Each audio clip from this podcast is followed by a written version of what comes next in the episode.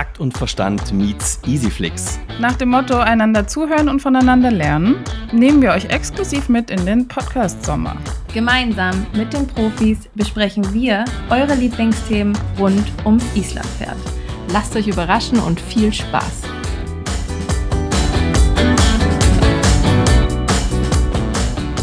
Hallo, wir sind wieder da bei einem Easyflix und Takt und Verstand Special, dem Sommer-Special.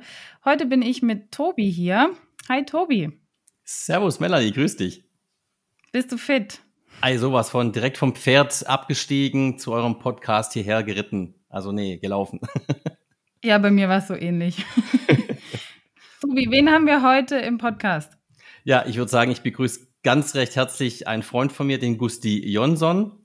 Und ich würde sagen, der Gusti Jonsson, den kennen ja schon einige durch uns, äh, durch unser Training mit Manitou und den tollen Folgen. Aber vielleicht stellt sich der Gusti ganz kurz selber vor, wer du bist und was du vor allem machst. Ja, ich bin Gusti, Gusti Jonsson. Ich, äh, Proud Powerhouse ist meine, ist meine ja, Firma. Ich mache sehr viel mit positiver Ver Verstärkung. Mache das jetzt seit einigen Jahren. Wie lange ich mit Pferden arbeite, das ist, das ist wieder etwas schwieriger. Das sind schon sehr lange, lange Zeit, wo es nur mehr, mehr oder weniger war. Aber meistens etwas mehr. Ja, Gusti, man kennt dich ja aus diesen Videos, wo das Pferd frei neben dir her galoppiert und die Vorderbeine schmeißt und einfach eine Freude ausstrahlt.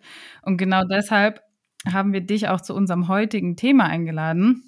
Wir wollen gerne über die Pferd-Mensch-Beziehung sprechen. Mhm. Und vielleicht kannst du direkt am Anfang mal erklären, was für dich eine gute Pferd-Mensch-Beziehung bedeutet? Für mich bedeutet das, als allererstes musst du ein gegenseitiges Vertrauen haben. Ohne, ohne Vertrauen geht, geht nichts. Respekt, wie diese zwei Individuen auf, aufeinander eingehen, eingehen können, wie man miteinander harmonisiert. Keine Überreaktion und, und so weiter. Das ist erstmal das, das Wichtigste. Mhm. Wie viel Emotion braucht es in einer guten Pferd-Mensch-Beziehung? Also wie viel Emotion darf ich vielleicht als Mensch reinlegen oder vielleicht darf ich es auch nicht? Ja, das ist halt so eine Sache. Ähm, so die Mitte finde ich, finde ich meistens schön. Nicht zu viel und nicht zu wenig. Hat jetzt auch was mit dem Respekt zu tun. Wenn ich jetzt meine Pferde begrüße, ich tätschle den nicht im Gesicht rum, zum Beispiel. Jeder hat so seinen Bereich Gut, wenn wir uns schon über, über Jahre kennen, ist das ja was, was anderes.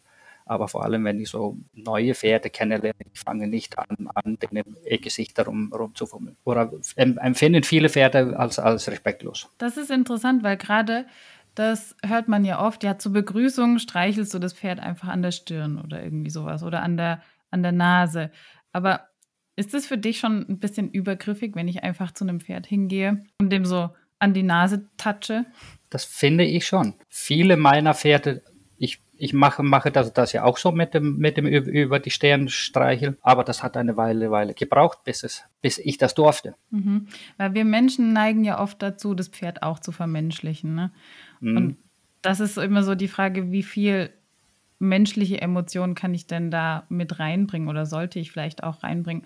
Sollte ich immer das Pferd trotzdem noch als Pferd sehen? Ich muss das Pferd immer als Pferd sehen. Darf ich nicht zu emotional werden, finde ich. Man kann die Pferde nicht wie, wie ein, ein Kinderersatz behandeln. Ich würde sagen, da geben uns alle Zuhörer bestimmt recht. Nur machen wir Menschen trotz allem den Fehler, dass wir viele Sachen halt vermenschlichen. Wahrscheinlich auch insbesondere ich, dass man viel eben diese Emotionen aus dem menschlichen Gesichtspunkt sieht und nicht aus dem Pferdeblickwinkel. Aber deswegen gibt es ja den Podcast damit man hier einfach, sage ich mal, ein paar neue Impulse auch ähm, bekommt. Gusti, du hast ja viele tolle Pferde und der Manni stand ja drei Monate bei dir. Jetzt kommt die Frage, welches deiner Pferde war für dich bisher am besondersten? Wie gesagt, der Manitou stand drei Monate bei dir. Da muss ich wohl den Manitou als, als erstes erwähnen. Ne? Nein, nein, aber du hast so viele Pferde ausgebildet. Deine eigenen, was wo, wo du sagen, ist das besonderste Pferd für dich, was du hast im, im, im Besitz in deiner Herde? Da muss ich, glaube ich, auf den auf den, auf den Adonis. Äh, ich meine, meine Pferde, ich finde die alle auf ihre Art und Weise haben die etwas was Schönes. Also wenn da jemand, jemand raussticht, es ist er das. Warum? Was für eine Geschichte hat er? Das ist eine lange, lange, lange Geschichte. Wie lange, wie lange geht der Pod Podcast? Wir haben Zeit. Du kannst das gerne etwas ausführen. Als ich den Kerl ähm, mir angucke war, äh, da war der, ich glaube, gerade vierjährig, stand, stand in einem, einem Paddock neben, neben der, der Stutenherde. War total, total wuschig, sehr kleines Pferd, sehr gedrungen. Aber ich habe da etwas in dem Auge gesehen, was ich, was mich, äh, erst muss, muss ich dazu sagen, dass eine Ab Abstammung, dass die eigentlich, äh, das war so ein Kindheitstraum von mir. Der Vater von seiner Mutter, der Klampi Frau, Frau Watz, Watzlese, äh, was ist, ein, ist so ein Bewegungswunder. Also ich fand das schon, schon, schon damals als Jugendlicher, ich fand das abartig, wie das, wie das Pferd gelaufen ist. Plus dann sein, sein Vater, äh, Gary, Frau, Frau Reykjavik, Weltmeister für, für Nachzucht. Also es sind, sind keine, keine schlechten Eltern sagen wir so. Aber der hat, hat, hat lange gebraucht. Der war un, unnahbar, als ich, als ich den äh, gucke war. Und so waren auch, auch so die ersten Jahre, als er, als er hier, hier bei, bei mir, mir stand. Da musste manche Tage, wenn ich den fangen wollte, da musste schon fast die Windrichtung stimmen dass ich den gekriegt habe. Ja, also so, so sensibel, also war eigentlich auf der Flucht. Und dann halt bei diesen Pferden ist dann halt nicht immer einfach ranzukommen. Ich kann mich an ein, ein Ereignis erinnern mit dem das war, war jetzt bevor ich, ich mit der positiven Verstärkung angefangen habe. Da standen die im, im Herbst so an, an, an einem, einem Bach und ein paar Tage Regen hintereinander. Da wurden die Schleusen in, de, in dem Dorf über uns auf, aufgemacht und die Koppel die wurde von Stunde zu Stunde hast du gesehen, dass die Koppel kleiner wird. So, dann habe ich Hänger an, äh, weggehängt, habe hab dann die anderen daraus gepickt und, und heimgefahren. Nur den einen, den habe ich nicht gekriegt. Ich bin wirklich im Wasser bis, bis um die Hüfte, Hüfte gelaufen, um den, um den zu kriegen. Und da hätte ich den fast verkauft, aber fast. Also es ist eine lange, lange Geschichte, die wir, die wir äh, schon, ist ein langer Weg, Weg, den wir gegangen, gegangen sind. Wenn ich dann so sehe, letzte, letztes Ereignis war die Equitana. Und wenn ich dann sehe, was aus diesem Nervenbündel, diesem unnahbaren Pferd, was er da für mich gemacht hat, kann man mit Worten, glaube ich, nicht beschreiben. Nee, und ich war live dabei, Gusti, und ich habe jedes Mal Gänsehaut bekommen, weil ich eben die Geschichte kannte. Und ähm, das fasziniert mich daran, weil du hast eben nicht aufgegeben, du hast was in dem Pferd gesehen und hast letztendlich genau das auch zu deiner, ähm, ja, wie soll ich sagen, Passion ja gemacht, ja. Und wenn ihr eben mehr über Gusti Jonsson und seine Arbeit wissen wollt, schaut mal auf die Homepage proudpowerhorse.de.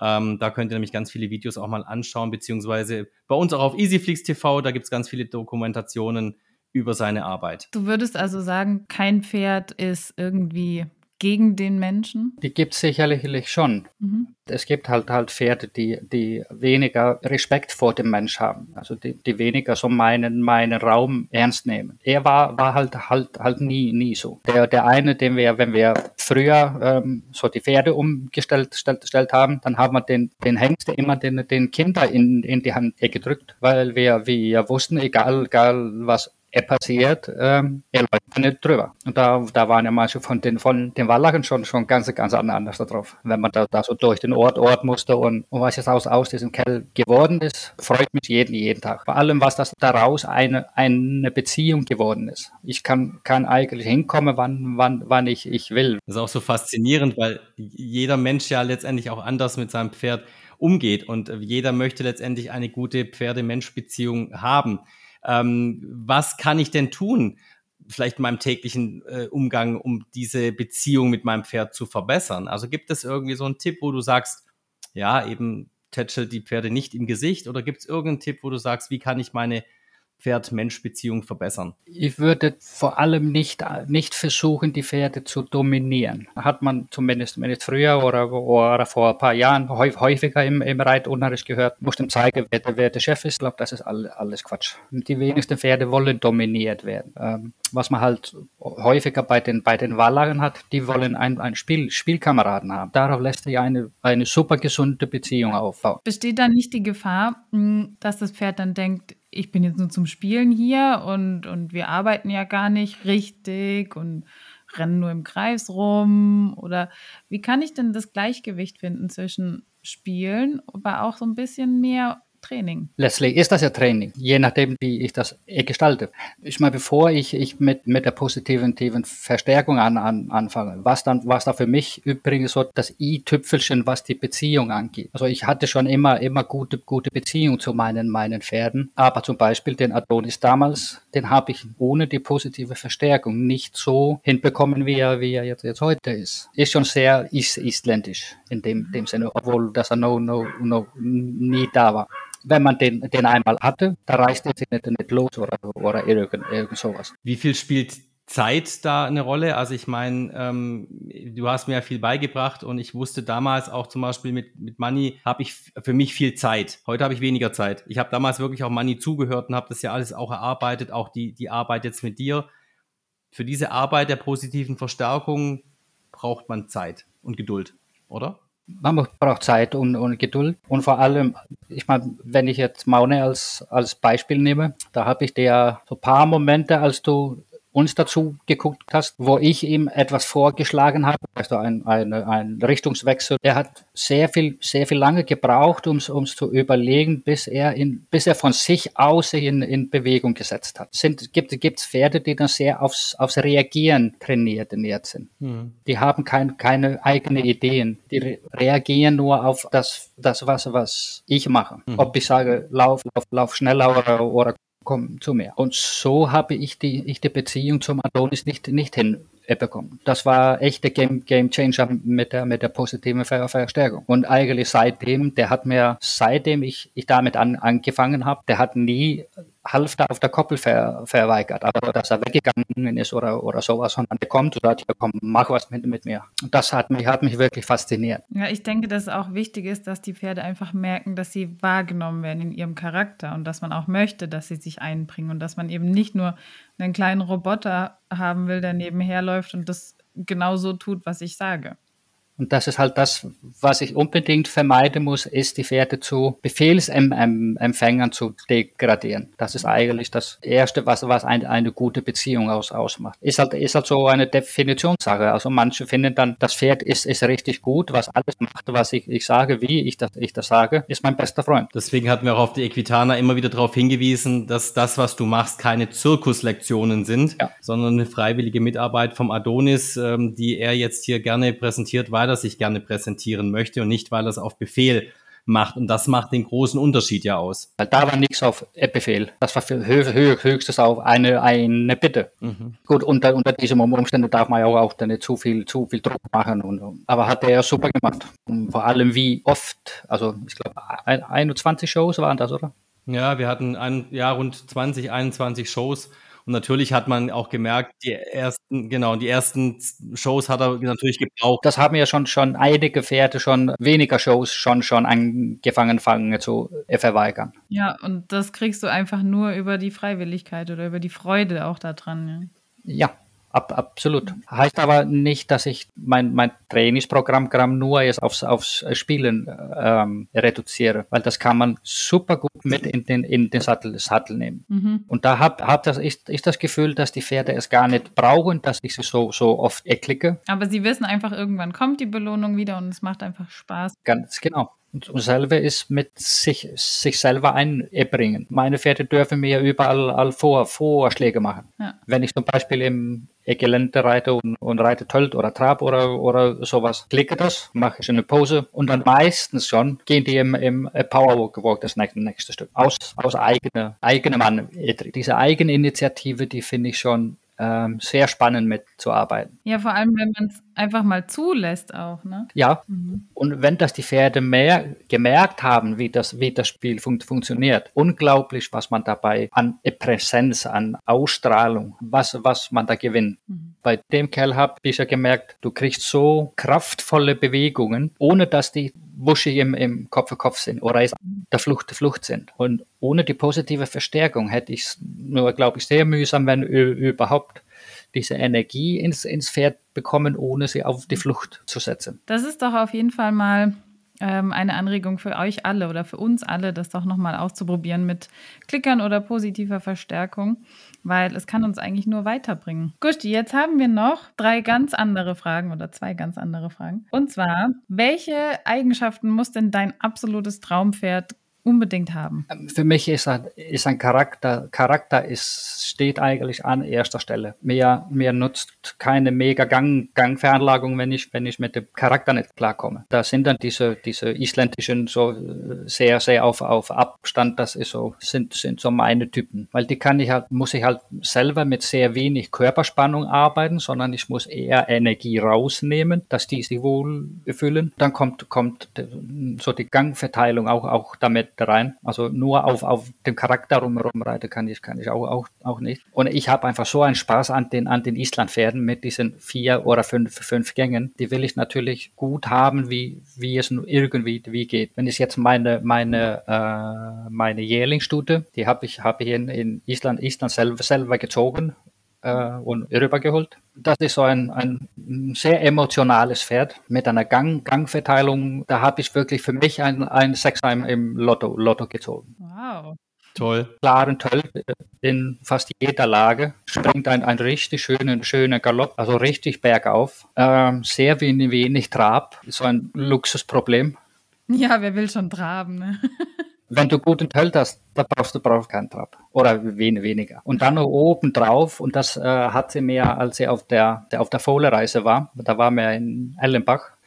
Und da hat sie auch diesen, diesen Galopp, diesen Tölt gezeigt. Ich habe noch nie eine Passverschiebung bei diesem Pferd gesehen. Und dann zieht die eine lange Seite, zieht die einen richtigen Rennpass aus der, aus, aus der Tasche. da warst du selber überrascht. Baff, ich habe hammergeil. Genau so will ich das haben. Also hast du eigentlich dein Traumpferd schon in Reserve? Ich, ich bin guter Dinge, ja. Und wenn ich die jetzt so beim Auf, Aufwachsen zusehe, ähm, finde ich immer wieder, wieder faszinierend. Toll. Die letzte Frage wäre noch ganz kurz. Beschreibe dich selber in drei Hashtags. Oh, was habe ich mir da den Kopf zerbrochen? Hashtag mich kann man in keine Schublade stecken. Ich glaube, das trifft, trifft ganz, ganz gut, gut zu. Hashtag nicht ohne mein Kaffee. Oh ja, das würde auf mich auch zutreffen. Und das letzte Hashtag pro Pferd. Ja, sehr schön. Das ist doch ein wunderbarer Abschluss-Hashtag, den wir uns alle ganz fett irgendwo hinschreiben sollten. Lieber Gusti, vielen, vielen Dank, dass du da warst. Ich hätte jetzt, glaube ich, noch drei Stunden weiter mit dir quatschen können. Vielleicht können wir das irgendwann mal noch nachholen. Sehr gerne. Guckt euch bitte das an, die Arbeit vom Gusti. Ähm, weil es ist einfach nicht nur, dass man, A, natürlich muss man drüber reden, aber B, müsst ihr euch das anschauen. Und zwei Sachen möchte ich noch anmerken. Ähm, ich weiß noch, als ich den, mit dem Gusti gearbeitet habe, auch für seine Webseite, dann habe ich zwar alles gesehen, was du machst, aber ich habe es erst richtig verstanden, als ich bei dir war, als ich neben dir stand und das wirklich gefühlt habe. Und das ist ein ganz großer Unterschied. Wenn man dir Sachen zuschaut auf dem Video, ja, da hatte ich auch gedacht, Zirkuslektionen, wenn man neben dir steht, wenn man es mit dir erarbeitet, dann spürt man erst richtig, was Proud Powerhouse eigentlich heißt, bedeutet. Und wer uns auf der Equitana gesehen hat, glaube ich, hat das auch hautnah gespürt. Also Gusti, genau mein Ding. Deswegen cool, dass du heute mit dem Podcast warst. Freut mich, dass, dass ich dabei bei sein durfte. Macht's gut. Danke, Melanie. Tschüss. Ciao, Ciao. Mach's gut.